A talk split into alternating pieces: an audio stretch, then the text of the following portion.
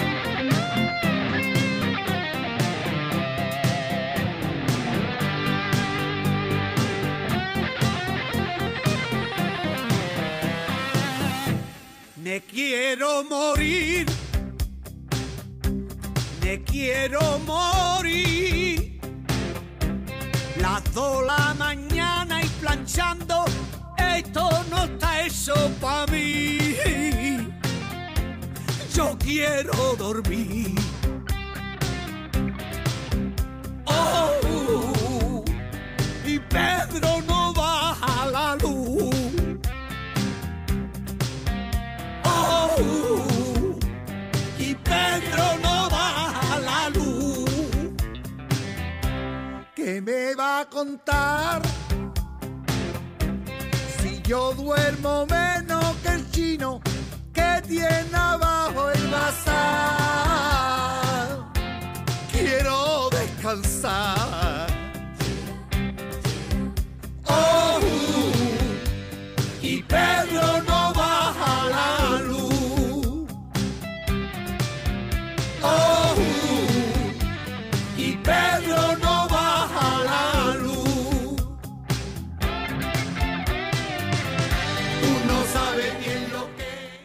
Saludos a todos, saludos a todos, saludos a todos. Bienvenido a una edición más de tu programa, de mi programa, de nuestro programa Hablando en Plata. Hoy es miércoles 19 de octubre del año 2022 y este programa se transmite a través de la cadena del consumidor y la cadena del consumidor la integran las siguientes estaciones. El 610 AM, Patillas, Guayama, Calley. El 94.3 FM, Patillas, Arroyo Maunabo.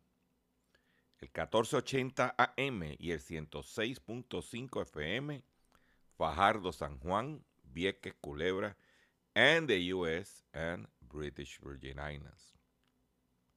Además de poderme sintonizar a través de las poderosas ondas radiales que poseen dichas estaciones, también me puedes escuchar a través de sus respectivas plataformas digitales, aquellas estaciones que poseen sus aplicaciones para su teléfono Android y o iPhone y aquellas que tienen su servicio de streaming a través de sus páginas de internet o redes sociales.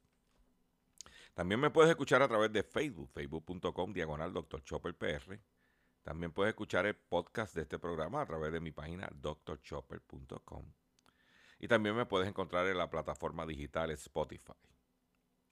Las expresiones que estaré emitiendo en el programa de hoy miércoles 19 de octubre del año 2022 son de mi total y entera responsabilidad. Sí, de Gilberto Arbelo Colón, el que les habla. Cualquier señalamiento y o aclaración que usted tenga sobre el contenido que estaremos expresando en el programa de hoy. Bien sencillo. Usted entra a mi página drchopper.com. Usted va a ver mi dirección de correo electrónico o de email. Usted me envía un correo electrónico con sus planteamientos y o argumentos. Y si tenemos que hacer algún tipo de aclaración y o rectificación, no tenemos ningún problema con hacerlo. Hoy, como de costumbre, tenemos preparado para ustedes un programa digno de los cuatro gatos que escuchan este programa. Y sí, eso sí, le garantizamos una hora continua de contenido de información. Y sin mucho más preámbulo, vamos a comenzar de lleno con nuestro programa, con nuestro contenido noticioso en el día de hoy. Hablando en plata, hablando en plata, noticias del día. Vamos con las noticias que tenemos preparado para ustedes en el día de hoy. Yo quiero arrancar con una noticia eh, que no había dicho, estaba esperando lo que, cómo se comportaba el, el ambiente. Pero mire, yo quiero comenzar con esta noticia que dice organizaciones de Puerto Rico y Estados Unidos respaldan asignar 5 mil millones de dólares para paneles solares en la isla. Ha apoyado la petición que hicieran 38 legisladores federales y liderados por Raúl Grijalva. Paneles solares encima del techo. Miembros del Congreso han pedido que 5 mil millones para la instalación de paneles en todo Puerto Rico. Y esto es bien importante dice una carta dirigida al speaker Nancy Pelosi, la presidenta del Comité de Asignaciones Rosa de Lauro, la secretaria de Energía Jennifer Granholm, que es la que designó a Biden para encargarse, ¿ok? Y la directora de la Oficina de Gerencia y Presupuesto, Shalanda Young. Las organizaciones salieron en defensa de una propuesta que presentarán la semana que presentaran la semana pasada 38 legisladores federales encabezados por el presidente del Comité de Recursos Naturales, Raúl Grijalva. Como parte de una próxima asignación para mitigar los daños causados por el huracán Fiona, Grijalva y sus colegas señalaron que los fondos deben ser dirigidos por medio del Departamento de Energía a la instalación de paneles solares y baterías de almacenamiento de energía en techos de viviendas de personas de escasos recursos económicos y discapacitadas.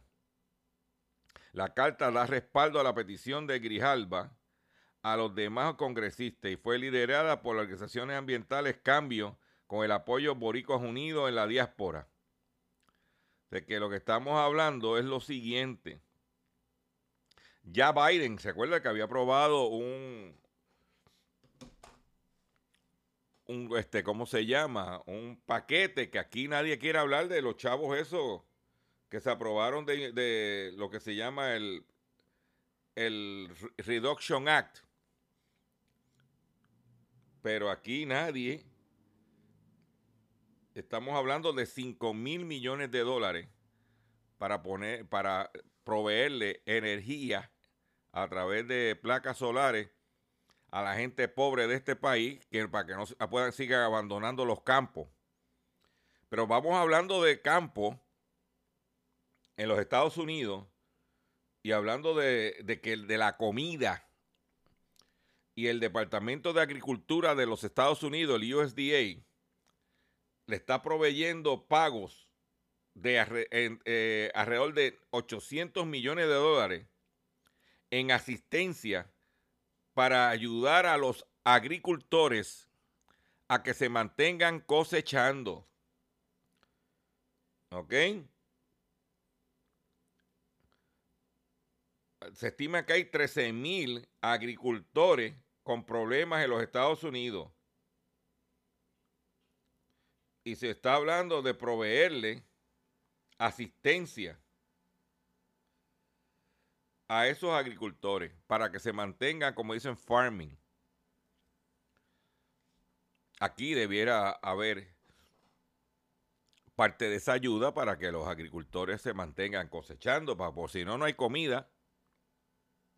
Pero, ya, mira, arranqué. Este programa se llama Hablando en Plata.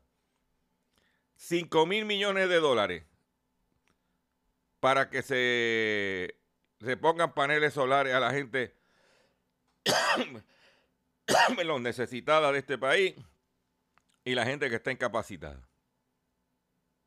Y por otro lado, 800 millones de dólares para ayudar a los agricultores de los Estados Unidos y alguna tierrita para Puerto Rico. Pónganse a trabajar. Por otro lado, en otras informaciones que tengo, aquí se está hablando de privatizar la generación. Y yo, por ejemplo, yo en mi carácter personal, yo no tengo problema con eso. Pero no pueden fiscalizar los que ya contrataron, ¿cómo van a fiscalizar los que quieren contratar? Pero segundo, ¿usted sabe dónde se va a meter? Por ejemplo, en Italia, porque la crisis, eh, la crisis energética en el mundo está grave, pero en Europa está bien duro. Dice que el regulador italiano investiga a tres empresas, a Irene, Iberdrola y a E.ON, por contratos con clientes. El organismo de control de competencia de Italia ha abierto una investigación contra las empresas italianas Irene, la española Iberdrola y la alemana E.ON por presuntos problemas en los contratos de electricidad y gas con sus clientes, según informó el miércoles. Eh, se informó el miércoles. Porque, ¿eh? Porque usted tiene que ver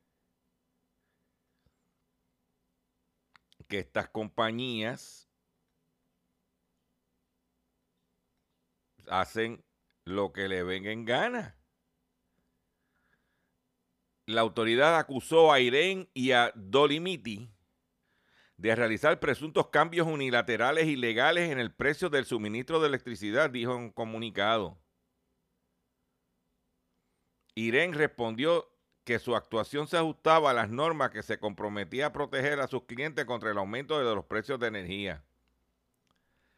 Las empresas energéticas multinacionales como Iberdrola y ION también han sido cuestionadas por la forma en que se comunicaron con los, clientes de Italia que tenían dificultades para pagar su factura, por a los que, por, pero a los que se le ofrecieron nuevos contratos en peores condiciones.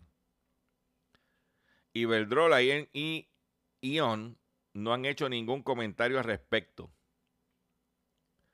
La autoridad de la competencia también ha, solicitado información a 25 empresas, que entre ellas los principales operadores energéticos de Italia, para obtener copia de cualquier comunicación enviada a los consumidores que pudieran infringir las normas sobre el precio del suministro de electricidad y del gas.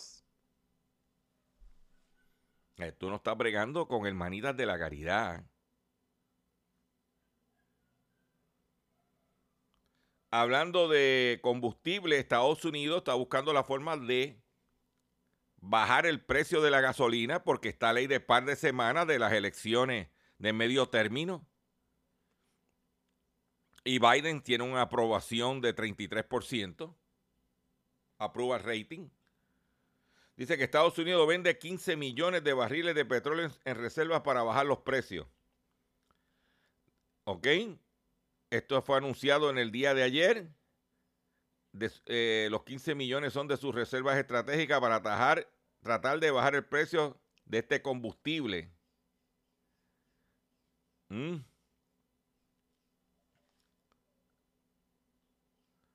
Además, el gobierno adelantó que su intención es de recomprar este petróleo para su reserva cuando los precios vuelvan a situarse entre 67 y 72 dólares el barril.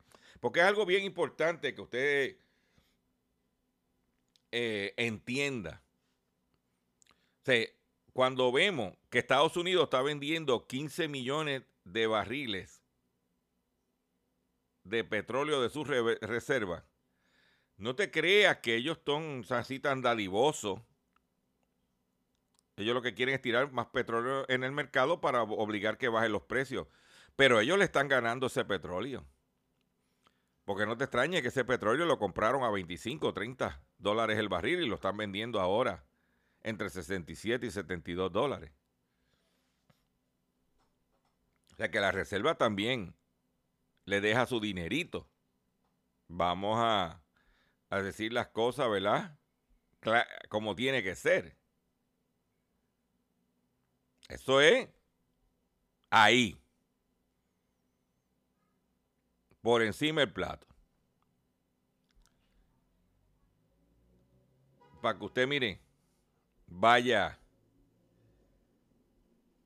vaya adelantando y viendo lo que hay. Porque no, no puede ser que esto esté sucediendo de esa forma.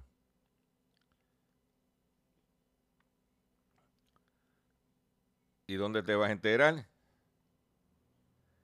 En Hablando en Plata.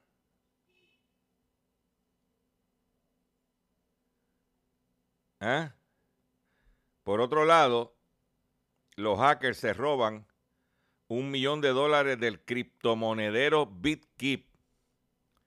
BitKeep, el, el criptomonedero con más de 6 mil millones de usuarios, fue hackeado este martes, informó la compañía en su cuenta de Twitter. La emergencia fue contenida, pero los usuarios de la plataforma perdieron un millón de dólares. BitKeep suspenderá temporalmente su servicio de intercambio, en lo que se llama el BitKeep Swap, para asegurarse de que no haya otros problemas de seguridad. La empresa está intentando rastrear a los hackers y recuperar los activos robados, trabajando en conjunto con las principales agencias de seguridad y animando a las personas a que ayuden a identificarlo. Un millón de dólares. El presidente de México, que está haciendo una campaña, yo ayer en este programa dije que muchos de los costos de las materias primas han ido bajando, pero el precio en el supermercado no se ve. El presidente de México, Andrés Manuel López Obrador, está tomando cartas sobre el asunto. Y primero se reunió con empresarios mexicanos para decirle, oye, bájale algo. Pues ayer se reunió con la presidenta de Walmart en México. Dice que López Obrador se reúne con la presidenta de Walmart en busca de acciones para bajar la inflación en alimentos. El presidente Andrés Manuel López Obrador se reunió en el día de ayer con la presidenta de la cadena de tiendas Walmart International Judith McKinnon para dialogar sobre acciones para reducir el precio de los alimentos en medio de una inflación generalizada. El acuerdo fue hacer todo lo posible para bajar la inflación en alimentos, anunció López Obrador en su cuenta Twitter. Dice que las ventas de Walmart en México equivalen al 25% del comercio minorista de México. O sea, el, el comercio al detal de México, Walmart, tiene el 25%. Y él está diciendo a la gente de Walmart, mira, yo no tengo problema que tú vendas aquí, pero bájale algo. Para, tú sabes, para controlar la inflación. ¿Eh? Por otro lado, mujer obtuvo más de 20 mil dólares en cheques de púa mediante robo de entidad se le fijó una fianza de 840 mil dólares. Ella se llama Carmen J. Ortiz Sánchez. ¿Ok? Las autoridades radicaron cargo contra una mujer que recibió más de 20 mil dólares en cheques de ayuda de la pandemia conocido como PUA, que obtuvo utilizando mediante robo entidad. Carmen J. Ortiz Sánchez, de 38 años, residente de Canóvana, se apropió ilegalmente de la identidad de varias personas para solicitar la ayuda. Un calentón. ¿Eh? Innecesario. Pero cada cual decide lo que quiere hacer con su vida. Por otro lado, la aerolínea American Airlines acepta pagar al menos 7.5 millones de dólares a pasajeros que afirma que se les cobró injustamente equipaje facturado. Tras dos años de litigio, la compañía acordó, acordó pagar 7.5 millones de dólares porque alegan que se les cobró por equipaje facturado que originalmente no tenía costo adicional. Cinco demandantes dijeron que la aerolínea no cumplió su compromiso de permitir equipaje facturado sin costo adicional para ciertos titulares de tarjeta de crédito y viajeros frecuentes o de primera clase. Los pasajeros alegaron que fueron cobrados indebidamente y obligados a pagar tarifas de equipaje, dice la denuncia original. 7.5 millones de dólares por pasarse de ganso. ¿Mm? Un hombre del condado en California, un hombre del condado de Orange se declara culpable por defraudar en 1.5 millones de dólares a exparejas sentimentales y amigos. Por estafar cerca de 1.5 millones de dólares a exparejas sentimentales y amistades, un hombre del condado de Orange se declaró culpable. Sechuan Stanley Campbell, residente de Irving, California, de 35 años, admitió que defraudó al menos en 250 mil dólares y potencialmente hasta 1.5 millones de dólares a 10 personas y a 9 instituciones financieras y empresas como parte de un acuerdo de culpabilidad que aceptó formalmente durante una audiencia la tarde del lunes en el Tribunal Federal de Los Ángeles. Campbell mantuvo relaciones sentimentales o se hizo amigo de sus víctimas individuales recurriendo a una variedad de mentiras, como decir que ser un exitoso dueño de negocio y tener cuentas bancarias multimillonarias para convencerla de que era una persona rica y confiable, según documentos. O sea, que este tipo es un buscón. De acuerdo con los documentos judiciales, sospechoso afirmó falsamente haber sido dueño de una cadena de gimnasio en Texas, varios restaurantes McDonald's, un negocio de seguridad con conexiones militares y un negocio de renovación de vivienda. También mintió de que había dicho, este tipo, este charlatán, que fue un marín que sirvió en Irak y Afganistán, alegaron los fiscales. Y así como ser un exitoso inversionista de Bitcoin. Después de ganarse confianza, Campbell le pedía dinero a los amigos y a parejas románticas, alegando que eran para facturas médicas, inversiones inmobiliarias, compra de Bitcoin o gastos comerciales. ¿Eh? En cambio, eh, Campbell depositó el dinero en su propia cuenta bancaria y pagó un BMW, un Mercedes-Benz, que alquiló nombre de otra víctima. Para adentro es que va. Me imagino que allá lo harán sopa. Pues si el apellido es Campbell, me imagino que lo harán sopa de cebolla, onion ring. Onion soup, perdóname. ¿Mm? En el ámbito local, los gastos de consumo de las familias de Puerto Rico se dispararon un 19% tras el desplome al inicio de la pandemia. Los gastos de consumo de la familia puertorriqueña experimentaron un alza de 19% en el año fiscal 2021 que acabamos de conocer, después de un desplome del 11.1 en el año fiscal anterior, debido a las restricciones de movilidad al comienzo de la pandemia. Una cuarta parte de los gastos de consumo personal se dedicó al funcionamiento del hogar, un 25.7%. El resto se divide en ropa 18%, vivienda 12.5%, recreación 11.7%, perdón, servicios médicos 11.4. Le sigue transporte con 8.7, alimento con 6.3, entre otros. Voy a hacer un, breve receso para que las estaciones cumplan con sus compromisos comerciales. Y cuando venga, vengo con el pescadito. Y cuando venga, voy a hablar del legislador Buscón. Y cuando venga, ¿por qué lo votaron? y qué está pasando. Todo eso y mucho más en el único programa dedicado a ti, a tu bolsillo. Hablando en plata. Estás escuchando Hablando en plata. Estás escuchando Hablando en plata. Hablando en plata. Hablando en plata. El pescadito del día.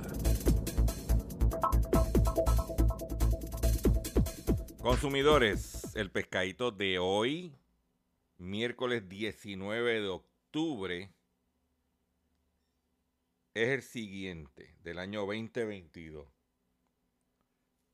Es el siguiente. Yo quiero que usted escuche bien esto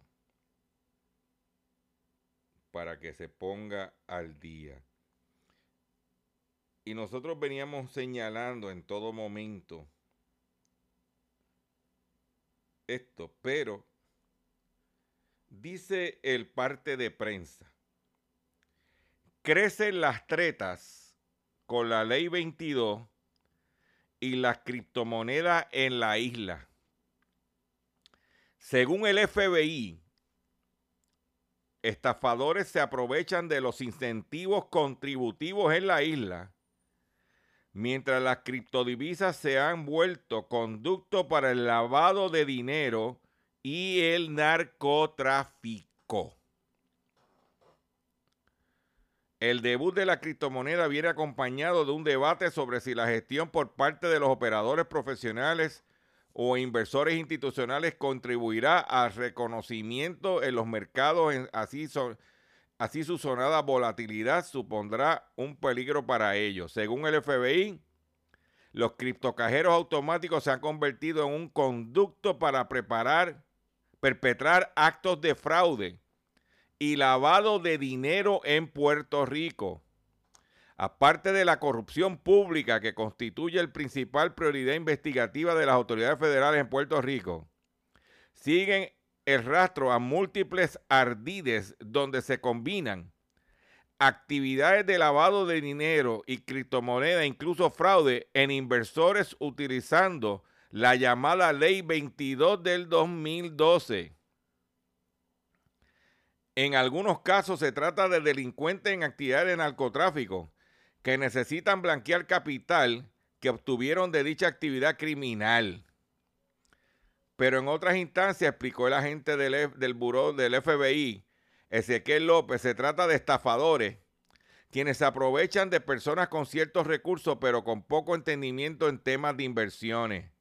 López hizo sus expresiones durante el segundo día del foro de servicios financieros que se celebró en el Hotel San Juan concluyó el evento día promovido por la Asociación de Banco Internacional de Puerto Rico.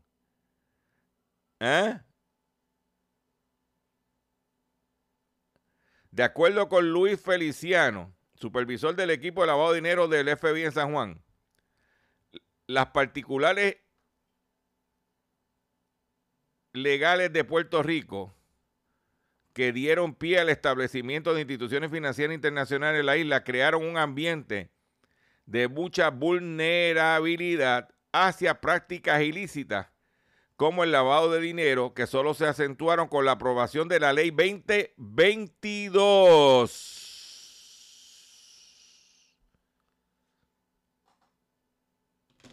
Creada por Luis Fortuño.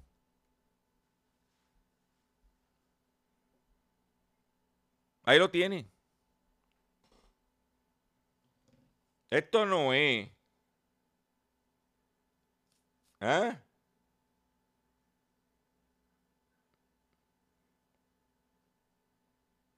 Esto no es juego de niño.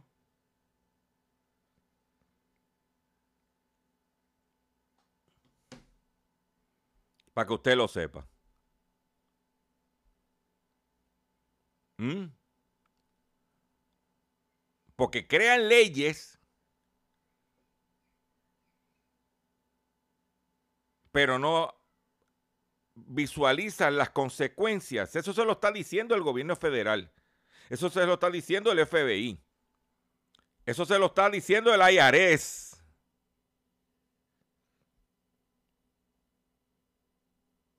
¿Mm?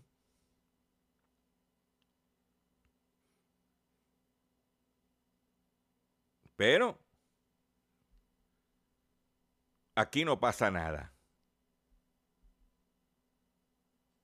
Aquí el gobierno la voy esa gente con, los crypto kits.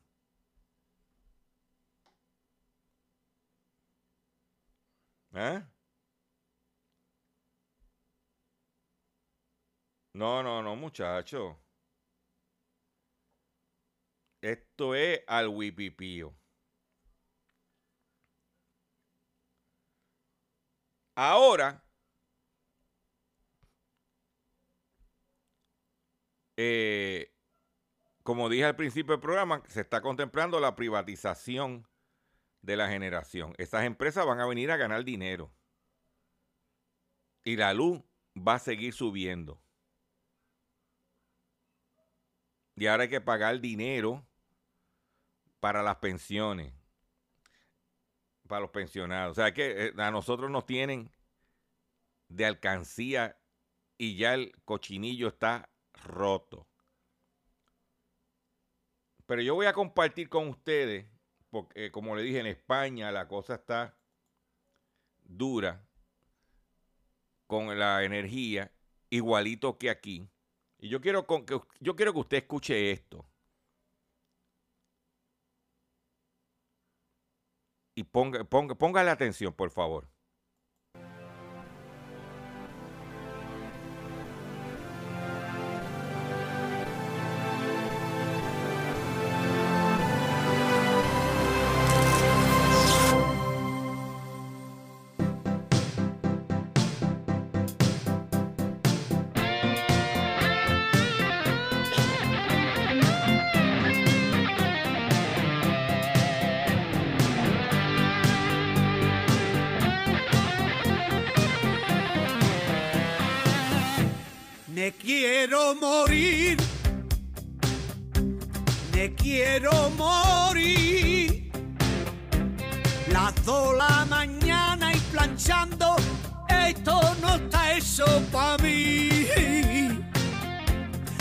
Quiero dormir. Oh, y Pedro no baja la luz. Oh, y Pedro no baja la luz. ¿Qué me va a contar? Si yo duermo menos que el chino tiene abajo el bazar. Quiero descansar. Oh, y Pedro no baja la luz. Oh, Y Pedro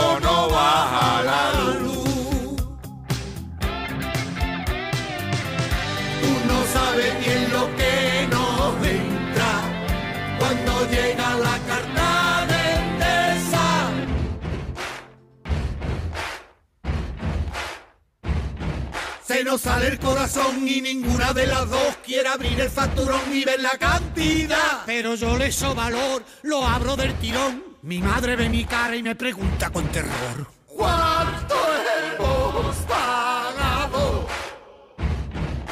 ¿Cuánto hemos pagado? Ay, Dios mío. Mamá.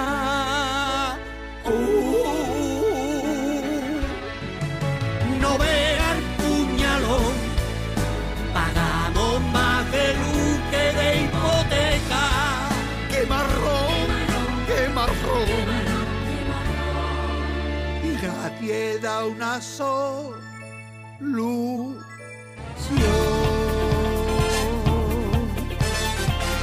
Porque todo el mundo sabe que en España la prioridad no es bajar el kilovatio, sino hablar con más igualdad. Todos, todas, todes, hijos, hijas, hijes y muchos más. Es el lenguaje inclusivo que tenemos que practicar. Que aquí nadie proteste si no llega a final de mes. Lo importante no es tu vida, lo importante es que hablemos bien. Para ser buen español hay que pagar la luz. Los impuestos, por supuesto, también pagas tú. Sin tangarte, pon tu parte y a callar. Pa' que otros se lo lleven por detrás. Para ser buen español hay que pagar la luz. Los impuestos, por supuesto, también pagas tú. Si no te gusta y quieres cambiar, búscate otro partido que te vuelva a engañar. Búscate otro partido que te vuelva a engañar.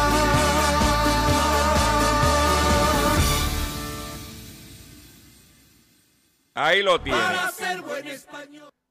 Ahí, ahí lo tienes. Que lo- sé, nosotros, pues, siempre buscando como ambiental. Y como dice la canción, oye, Pedro, ¿por qué tú no bajas la luz? Ah, Que lo prometiste en tu campaña. Y ellos cuando hablan, cantan en España de Pedro, hablan del presidente Pedro Sánchez. Pero qué casualidad que nuestro gobernador, su primer nombre es Pedro. Y como que, ¿verdad? Qué casualidad que Pedro no baja la luz. ¿Mm? ¿Dónde vas a escuchar esto? En Hablando en Plata. Quiero aprovechar esa noticia, esa noticia, ese, ese corte, para traerle a ustedes una información que tengo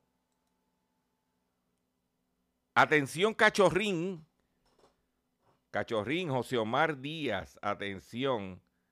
El cachorrito de la radio.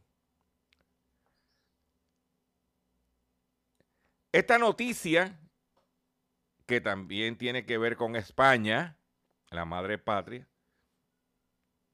Esto no sucedió en Mayagüez, ni en Ponce, ni en Guayama. Esto sucedió en el zoológico de San Juan de Aragón, donde reciben a cuatro leones africanos del santuario de Black Jaguar White Tiger. El zoológico de San Juan de Aragón se suma al grupo de 18 parques que se han asumido responsabilidad de atender a la gran mayoría de los animales decomisados en Ajusco. El personal de Dirección General del Zoológico y Conservación de Fauna Silvestre recibió a cuatro leones africanos en el Zoológico de San Juan de Aragón para brindarles atención y cuidado luego de, ser rescatados por la Procuraduría Federal de Protección del, al Ambiente del santuario Black Jaguar White Tiger ubicado en Ajusco. Lo que, esto es que estos, eh, eh, estos eh, cachorros de león estaban en este, en este santuario, no estaban siendo atendidos y tuvieron que ser rescatados por el zoológico de San Juan de Aragón. Algo muy similar con lo que pasó unos años atrás, cuando este cachorrito estaba abandonado, está en- en- en- en su hábitat en Guayama y fue rescatado por patillas. Tú sabes lo que estamos hablando, cachorrín. Dice que el secretario de Medio Ambiente informó que el zoológico de San Juan de Aragón se suma al grupo de 18 parques que participan en la Asociación de Zoológicos y Criaderos y Acuarios que han asumido responsabilidad de procurar, de atender a la gran mayoría de los animales decomisados. ¿Ah? Mira, agregó que a su llegada se observó que los felinos presentaban algunas lesiones en piel en el proceso de cicatrización en diferentes partes del cuerpo.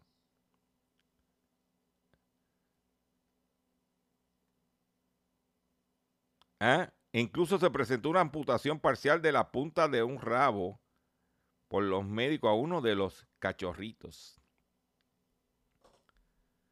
Oíste, cachorrín, esto salió publicado en el periódico español Último Minuto. Sea que nosotros no son inventos nuestros, son noticias verídicas. Oíste, cachorrín. Por otro lado, en otra noticia ahora esta es más sentimental económica. Usted sabe que, voy a poner un ejemplo. Usted sabe que Jennifer López, cada vez que se comprometía con alguien y se dejaban, como, como el último de Alex Rodríguez, ella se quedó con el anillo. Era un anillo, eso no era circonia, eso era un anillo de millones. Pero si eso llega a haber sucedido en México, eso sucedió en Estados Unidos, si eso hubiera sucedido en México, la historia es diferente. ¿Quién se queda con el anillo de compromiso? Las mexicanas tienen que devolverlo.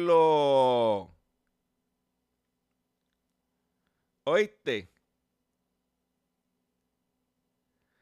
Un anillo de compromiso es una muestra de amor y simboliza la promesa de un futuro común, pero cuando el noviazgo no culmina en matrimonio, esa joya pasa a ser un objeto que puede generar discordia. Las leyes de distintos países tienen puntos de vista distintos sobre a quién le pertenece. Una mujer de australiana fue criticada por no devolver un anillo de compromiso a su ex prometido valorado en 15 mil dólares y ofrecerlo a la venta en las redes sociales por unos 11 mil 300 dólares. ¿Ah? Pero en México tiene que... ¿eh? Dice que el Código Civil de la Ciudad de México especifica que la persona que obsequia un anillo de compromiso tiene el derecho a obtenerlo de vuelta si la boda no se realiza. Dice que las donaciones antenupciales quedarán sin efecto si el matrimonio dejara de efectuarse. Dice el artículo 30 del código. Los donantes tienen el derecho a exigir la devolución de lo que hubieran dado con motivo de matrimonio a partir del momento que se tuvo conocimiento de, que este no se va a celebrar. Los novios que deciden terminar la relación antes de las nupcias están obligados, están en la obligación de regresar o reponer todos los artículos que hayan recibido en antesala al matrimonio, como el anillo. Sí, porque se está viendo como una donación. Ay, señor. Eso es para que tú, mire, vayas cogiendo oreja. ¿Eh? Atención consumidor, si el banco te está amenazando con reposer su auto o casa por atrasos en el pago si los acreedores no paran de llamarlo o lo han demandado por cobro de dinero. Si al pagar sus deudas mensuales apenas le sobra dinero para sobrevivir. Debe entonces conocer la protección de la Ley Federal de Quiebras. Oriéntese sobre su derecho a un nuevo comienzo financiero. Proteja su casa, auto y salario de reposiciones. Embargo, no permitas que los acreedores tomen ventaja sobre usted. El bufete García Franco y Asociado es una agencia de alivio de deuda que está disponible para orientarle gratuitamente sobre la protección de la ley federal de quiebra. No esperes un minuto más y solicito una orientación confidencial llamando ahora mismo al 478 3379 478 3379 478 3379 la hora en que enviemos al más allá a quienes abusan del consumidor. Ahora, en Hablando en Plata, llega el enterrador.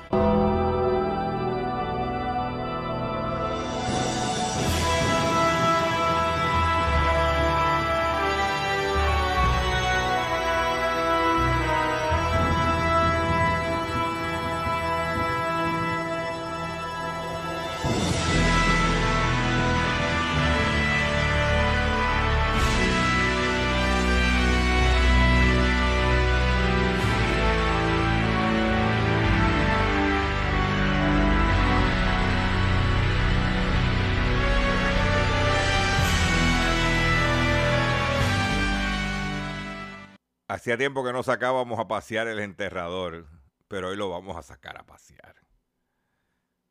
el enterrador. Y son varios los que vamos a enterrar hoy.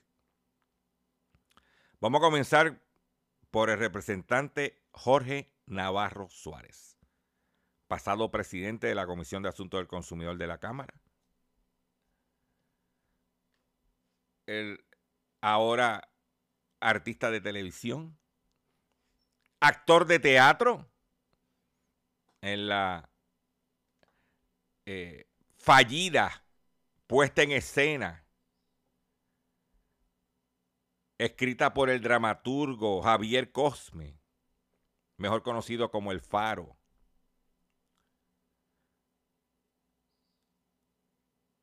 protagonizada por esa pareja romántica del momento.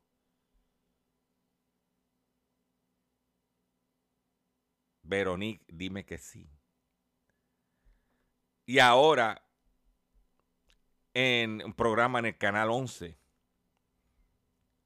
con la Pantera Rosada y Debbie Romero, o Debbie Romero, que es cuando tú la miras, la, cuando yo vi a Debbie Romero en la televisión, yo dije, pero ven acá, si esta se parece a Kiko, la del Chavo del 8 esos cachetes, parece que restilen ese barato que se está inyectando. Esa es mi opinión.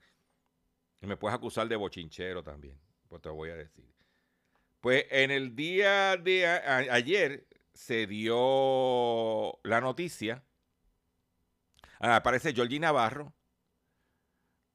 Pues la Comisión de Ética le corta las alas a Georgie Navarro por su participación en Tele 11 alegan que atender el público en el segmento El cuadro del Capitolio habría un conflicto por parte del representante nuevo progresista.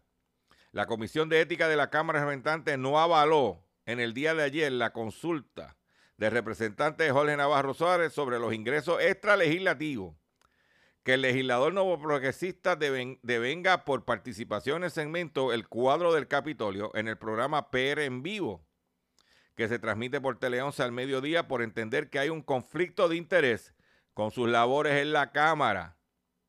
Navarro Suárez, quien devenga 200 dólares por programa, alega que no ha violado la ley del legislador a tiempo completo porque sus ingresos extralegislativos no exceden el 35% de su salario como representante de la Cámara del Distrito San Juan, Guaynabo y Aguabuena. ¿Eh? Pero en votación de seis a favor y uno en contra y uno abstenido, la Comisión de Ética determinó que su participación en el programa de televisión Navarro Suárez atiende a la ciudadanía en un conflicto de interés o apariencia de conflicto de interés. La sección 5 sobre normas relativas a otros empleos, contratos o negocios del Código de Ética establece en su artículo 2 que previo al inicio de la actividad lucrativa extralegislativa, el representante le notificará a la comisión el alcance de la actividad que interese realizar con copia de la Secretaría del, ah, con copia de la Secretaría del Cuerpo y certificaría que la actividad lucrativa está extralegislativa no constituye un conflicto de interés ni acarrea la apariencia de un conflicto de interés con sus funciones como legislador. La Comisión de Ética no autorizó una solicitud de ingreso extra legislativo al compañero Jorge Navarro Suárez. Él hizo una consulta para un programa en el que está participando, que le están pagando, dijo el, presidente de la Comisión Legislativa, Ángel Mato García. Navarro Suárez notificó a la Comisión de Ética sobre su ingreso extra legislativo el pasado 7 de octubre y a petición del portavoz del Partido Independentista Denis Márquez Lebrón, el organismo legislativo, le pidió más detalles del ingreso extra legislativo. El compañero Navarro Suárez sometió un segundo escrito, pero no se logró la satisfacción de las preguntas que tenían. Sostuvo Mato García, también portavoz de la mayoría del Partido Popular Democrático. Indicó que la Comisión de Ética no puede impedir que un legislador tenga unos ingresos extra legislativos. A nosotros no, no, no se nos consulta, se aprueba o se vota en oposición al escrito sometido, dijo que para agregar que Navarro Suárez puede pedir reconsideración. ¿Mm? Eso es lo que hay.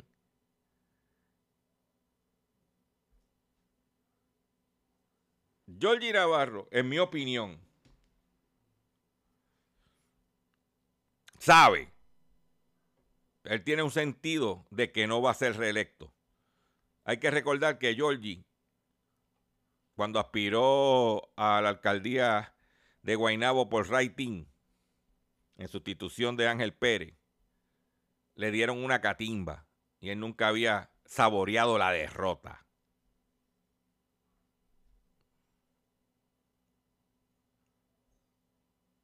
Esa es la que hay. Por otro lado, votaron a Lenin como bolsa. Ya todo el mundo sabe las razones por qué lo votaron. La pregunta que hay que hacerle es ¿para dónde irá? ¿Dónde va a conseguir un trabajo de esa envergadura de ingresos? ¿A qué, ¿Dónde se iría? ¿Volvería a Radio Isla? ¿Volvería con su padrino en los medios, el monje franciscano Luis Penchi, que fue el que lo creó?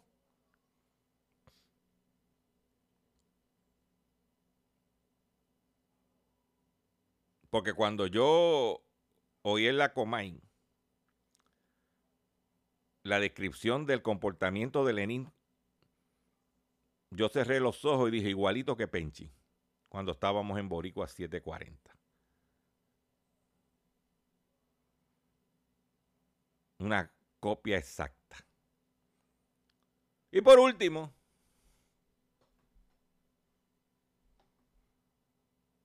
Mi exalumna, Mili Méndez, anunció que está renunciando a el programa El Cuarto Poder de Guapa.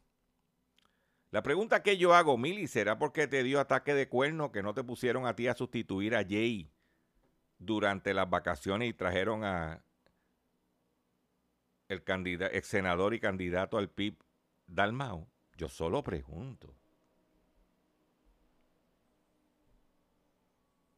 En la calle hay un argot que dice que es mejor comerse un bizcocho este, este entre dos que una plasta de caca solo.